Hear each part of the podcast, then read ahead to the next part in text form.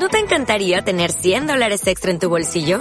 Haz que un experto bilingüe de TurboTax declare tus impuestos para el 31 de marzo y obtén 100 dólares de vuelta al instante.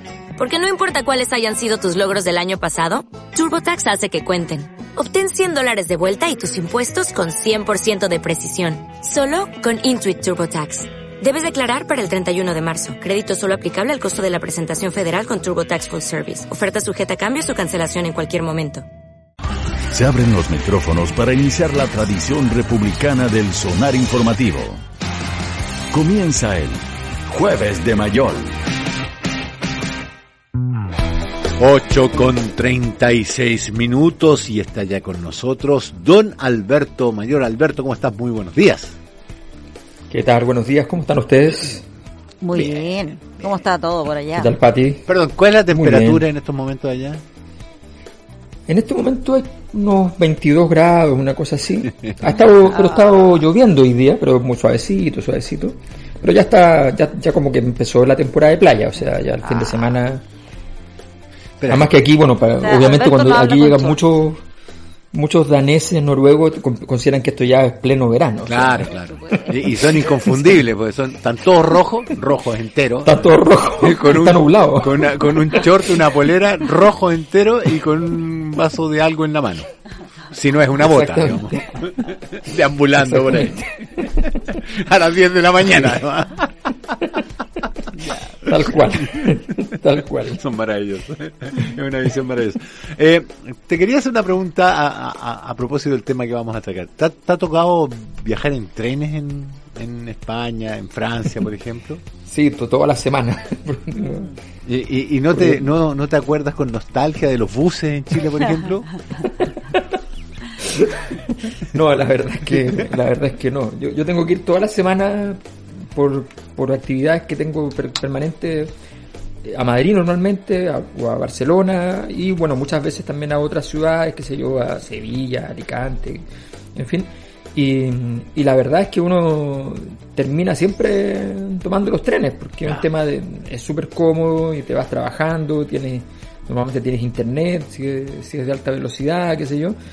Y no sé, pues a Madrid, que, que es como ir a La Serena, entre comillas, eh, resulta que eh, te vas en una hora y media, estás, estás allí, entonces, claro, no, no, no- no- Ya, es bastante, sí, es bastante lo, cómodo. Lo, lo recordamos a raíz de lo que está pasando. Bueno, No te toca Chile. nunca un bloqueo camionero, entonces. Exacto, el, el tema de la movilización ahí protagonizada Sí. por los camioneros, los distintos cortes en la ruta y cómo más o menos se fue zanjando el tema, porque se anunció ahí la ley de seguridad del Estado, hay de hecho ya algunas eh, situaciones judiciales que están enfrentando camioneros. Por otro lado, hubo eh, acuerdos que se lograron con algunos de estos camioneros y eh, entiendo que de todas maneras hacia la región del Biobío aún persisten algunos cortes en la ruta. Sí, yo diría que es el, que es el primer hito donde el gobierno eh, trabajó políticamente bien el asunto. O sea, no en el sentido, aquí hay una confusión, que de repente uno dice, ah, es que no me gusta que haga eso, o me gusta. El tema es que hay ciertos principios básicos de la, de la acción política, y es primero que eh, salgas más bien ganando que perdiendo, en segundo lugar que, que los rivales del momento, que eligieron ser rivales, eh, salgan relativamente divididos, eh, es importante. Y, y todo eso ha ido pasando. El gobierno, dentro de, todo, saca números azules. Nunca es bueno tener una situación como esta, pero, pero dentro de todo la resuelve bien. En segundo lugar, efectivamente, al usar la, aplicar la ley de seguridad, lo que hace es generar un, un aumento de las posibles penas de quienes eventualmente cometieron alguna clase de delito.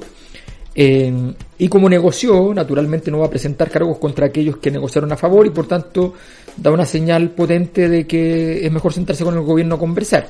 Creo que en ese sentido la, la gestión está, está correcta eh, y es el primer, y no es menor para el gobierno porque es su primer punto político, o sea, de, de, de, un- de una gestión donde hay una cierta, un cierto éxito político en el proceso no reputacional, no que a la gente le gustó, sino que un éxito político en un conflicto, en una dificultad. Creo que en ese sentido para el gobierno es un es tranquilizador eh, y también revela que entonces hay alguna capacidad de, de, maniobrar en todo esto. Ahora, obviamente, persiste el tema de fondo que ustedes lo planteaban indirectamente, que es el hecho de que tengas eh, grupos, gremios, escenarios en los cuales alguien pueda eh, controlar básicamente el funcionamiento del país a partir de una cierta dependencia estratégica.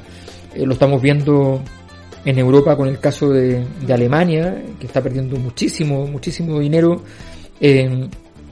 eh, o perdiendo mucha, mucha reputación política, dependiendo, cuando deja de perder dinero, mientras sigue recibiendo el, el, gas de Rusia, ¿no? Eh, entonces, cuando tú tienes dependencia estratégica, en algún momento esa dependencia estratégica se convierte en, en un problema insoslayable. Sí, eh, ahora, eso es lo que tiene que ver con los, con los camioneros, eh, pero hay otras situaciones que se están viendo y, por ejemplo, dice relación con las manifestaciones estudiantiles. Estamos viendo como que ha ido incrementándose en cierta medida. Ayer el presidente Gabriel Boric se refirió a este tema y lo que podríamos ver es que, por un lado, se establece un espacio para el diálogo. El, lo dice el presidente Boric, la, en el caso del municipio de Santiago, la alcaldesa se reúne con los representantes del Instituto Nacional, establece también hay una mesa de diálogo, pero por otro lado también eh, se plantea, al menos en el discurso de manera eh, firme, por así decirlo, eh, que ese tipo de situaciones, si implican violencia, no se van a tolerar. Claro, lo que, lo que pasa es que a ver, este es un tema que, que, a mí siempre me llamó la atención, la, escasísima agenda sobre temas educacionales que eh, se proyectaba en el, en el programa de gobierno de Gabriel Boric. Eh, porque en el fondo era obvio, era obvio que este, que este tema iba a ser relevante durante su gobierno porque es el lugar de origen de los principales ministros y el presidente de la República, el tema que los, que los vio nacer y por tanto eh, el, mundo estudiantil eh, tiene claro que eh, ya sea porque espera con ansias que hagan algo al respecto o ya sea porque entienden que políticamente están obligados a hacer algo al respecto, se asume que efectivamente hay que ir a presionar al gobierno en términos de, de, una, de una nueva forma de políticas de Estado respecto al área de educación y, una forma, y una nueva forma de relacionamiento con los grupos que protestan dentro de los cuales eh, ha estado, por supuesto, entonces estos ministros que no pueden soslayar ese hecho. Entonces, claramente eh, era, era un tema y a mí me llama la atención en ese sentido que, que no haya un diseño eh, más, más político. hablo, hablo en general, no solamente hablo de, la coyuntura, por ejemplo. me parecía de, de, bastante obvio, bastante natural que que se dejara establecido en la, eh, por ejemplo, en el nuevo texto constitucional eh, alguna serie de distinciones de ministerios de base, porque eso ayuda en el fondo a establecer una cierta forma de gestión política. Y es evidente, en muchos países se hace justamente por estas mismas razones, que es bueno diferenciar entre Ministerio de Educación y Ministerio de Universidades, por ejemplo. Eh, porque eso separa las aguas políticamente de la, de, la, de la discusión. Eh, entonces, había una serie de cosas que, en el fondo se pueden ir haciendo y se pueden ir trabajando, pero yo tengo la impresión de que el gobierno está, está llegando un poco atrasado a este tema, que es un tema incómodo. No creo que vayan a perder gravemente porque el movimiento estudiantil que se puede armar en este sentido no, no creo que, se, que, logre ser demasiado fuerte, salvo errores que se vayan cometiendo de manera importante por parte del, del gobierno. Eh, y porque si les fuera bien incluso, sería un poco contrasentido respecto a la población general, no, no lograrían, la cosa más importante de un movimiento de protesta no es la capacidad orgánica de ese movimiento de protesta, sino que la capacidad de que la gente normal apruebe lo que está haciendo. Eh, y eso se vería, a mi juicio se ve complicado, por lo tanto no es que tengan un capital tan grande estos grupos más disidentes, pero sí el gobierno tiene que saber que este, que este es un tema y que tiene un ministerio y, que el presidente salió ya a hablar inmediatamente, que cosa que creo que es un error porque hay que ir quemando etapas y, sobre todo en este tema y debería estar centrado en el ministro en este instante. ¿Y no implica ello marcar un buen, un buen, eh, eh no pasarán? Una línea, de decir, a ver, le, le aguantamos todas las protestas con diálogo, pero de esta línea no pasarán? Lo que pasa, el, problema de, de, lo, de, lo, de, los no pasarán es, que, eh, es que claro, que, cuando, cuando eh, empíricamente llega el día en que, en que pasan, eh, ¿qué, es el error que cometió Piñera para el estallido? ¿no? O sea, el error que cometió Piñera para el estallido es que se ofuscó, se picó con el tema de las acciones en el metro, que eran acciones disruptivas, pero que en realidad no, no, no producían gran cosa. Era una, o sea, era el, el, daño que producía la gestión de metro de la crisis era mucho peor para los usuarios de metro. Yo soy usuario de metro y, y, y para los usuarios de metro era mucho más espantoso la forma en que lo gestionaban que la problemática en sí misma. O sea, estaba todo el día en problemas el metro, en circunstancias que esto ocurría en un par de minutos en algunas estaciones y donde el, el, momento evasivo era que saltaban los torniquetes, bajaban al entender, gritaban unas cosas y se iban, se volvían, ni siquiera se subían al tren. Entonces, era una cosa, se, se dijo no pasarán, dijo no pasarán y cuando, y cuando le cerraron las rejas y los chicos entraban igual, cuando ponían a la policía y los chicos entraban igual, entonces pasaron. Claro, la gestión, la gestión fue una escalada de violencia eh, al final del día. Una escalada que, que, motivó la violencia. Ya. Y, y, otra cosa, Alberto, el tener esta actitud con los jóvenes no te amarra con los jóvenes eh, no, y con los camioneros, no te amarra a tener una actitud similar con lo que pasa en la Araucanía. Sí, Ahora, yo creo que la, efectivamente, eh, yo creo que en ese sentido, Gabriel Boric, el, el, discurso político de Gabriel Boric, yo creo que va a ser un discurso en general correcto. Lo que pasa es que ese discurso político no se traduce en las acciones del gobierno. O sea, hay un problema ahí de que, de que por ejemplo, Gabriel Boric de, hace rato que ya marcó una línea divisoria respecto a la Cámara de modo relativamente directo. No, no, no voy a decir que es absolutamente claro, pero, pero, pero hubo una, una cierta claridad.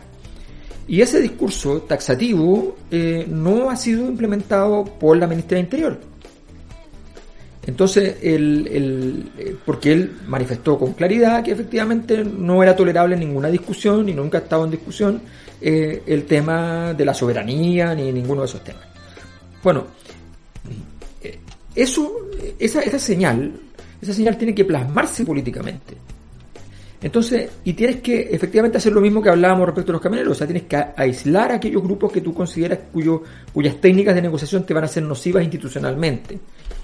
Eh, y tienes que tener, por otro lado, eh, una capacidad de diálogo con aquellos grupos que sean relevantes y que puedan eclipsar a los grupos que pudieran estar en una postura más, más violenta. Esos grupos que están en una postura más violenta lo más probable es que en la medida que tú los aísles se pongan más violentos.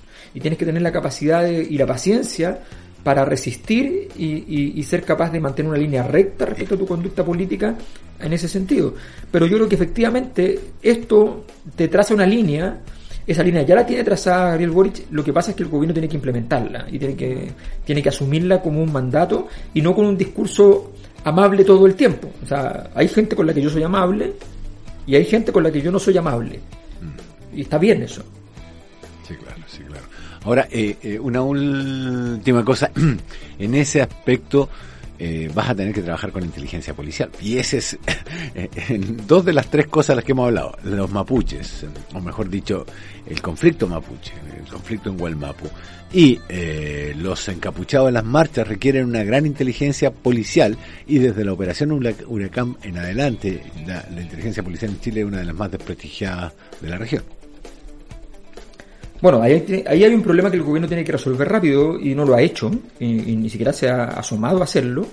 Eh, el jefe de inteligencia vigente es la persona que eh, llevó al periodista de Canal 13 a, la, a, una oficina eh, de, de, de, del ejército, o sea, de carabineros, perdón, y en ella metió al señor Smith, supuestamente el hombre que había logrado hackear una importante red social, eh, que había gastado que miles de millones de dólares digamos. En, de, en seguridad, eh, y que él supuestamente había logrado hackear con una, con, construyendo pruebas falsas, básicamente. Eh, y esa persona, eh, esa persona está a cargo del área de inteligencia. Entonces tú tienes un problema. Tienes un problema porque esa persona tiene un problema a su vez y es que eh, podría, podría estar, puede ser el jefe de inteligencia o podría estar en un juicio. Entonces como tiene un problema tan grande, va a tratar de defenderse como sea. entonces, la verdad es que tienes una situación que es delicada y el gobierno tiene que entrar allí rápido a, a, ser capaz de distinguir la paja del trigo. O sea, eso está, así de simple. Don Alberto Mayol, muchísimas gracias por este contacto. Lo dejamos para que siga usted disfrutando de las bondades del clima y la em, la De la primavera. no, no, de, de- de las, las bondades culinarias. Ah, tú dices que ya está ahí a punto de Yo creo que la, civilización de un país se, se, Ah. se mide mucho por, por su comida. ¿no? Claro, no, no, no siempre coincide la calidad de la cocina con la calidad del Estado, pero... Claro, pero, caso- pero, como en el caso italiano, pero hay buenas esculturas, buena pintura, normalmente lleva pero con el arte, y la cultura y la calidad de vida su- suele ser que sí. Un abrazo, Alberto, cuídate mucho. Chao, Alberto. Un abrazo, que estés estén muy bien. bien. Hasta luego. Chao, Matías.